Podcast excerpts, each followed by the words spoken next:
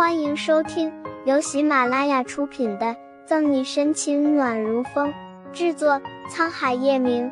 欢迎订阅收听。第八百一十六章，不要把我也拉下水。可就是在宋毅即将上车的前一刻，却是突然停下了脚步，回头看向苏倩，目光有些冷。一旦让我知道你还敢有对沈西不利的行为，我会让你知道。那是什么下场的？说完，宋毅毫不留恋的关上车门，然后绝尘而去。苏倩只能够看见空气里面浮动的尘埃，在阳光之下放着金色的光辉。他看着宋毅的车消失在天边的地平线之后，却是死死的握紧了拳头，任由尖锐的指甲陷入掌心，也没有半分要松开的意思。原本他对于沈西还有一点愧疚。觉得自己毕竟和对方做了这么一段时间的好闺蜜，不管怎样说，沈西也都是真心对待她的。她做出这种事情，是真的有一点对不起对方。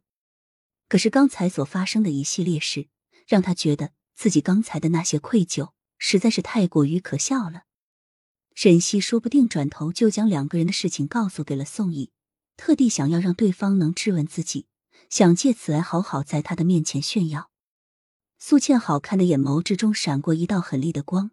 如果说以前她还有点犹豫，那现在她是真的已经下定了决心，下一次一定要彻底让沈西从这个世界上消失。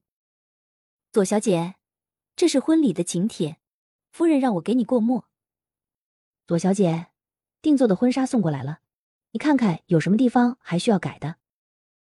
左小姐，叶家老宅。左心言为新婚的装潢做准备，望着张灯结彩、处处彰显出喜气的情景，满心都是期待。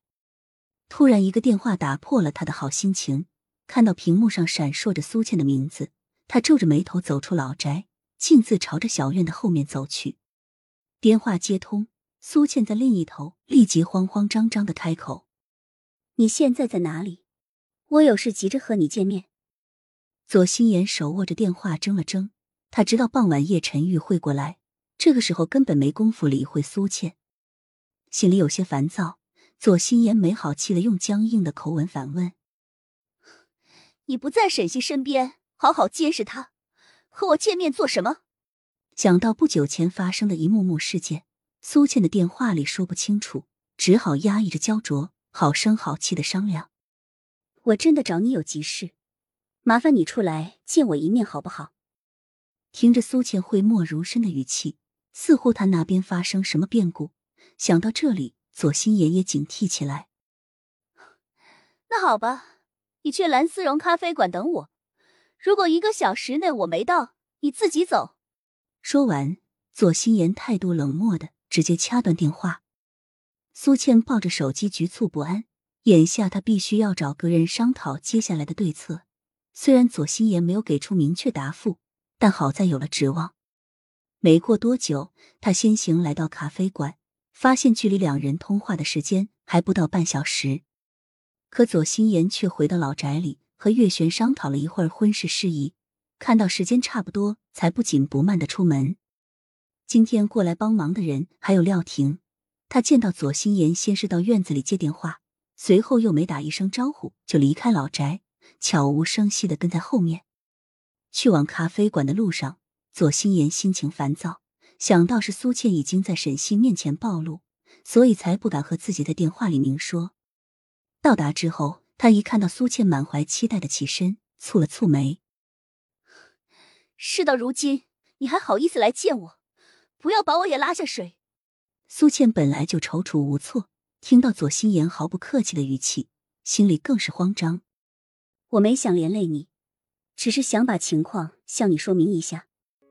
话没说完，左心言就不耐烦的打断。听到他吞吞吐吐的口吻，更是气不打一处来。你能跟我说什么好事？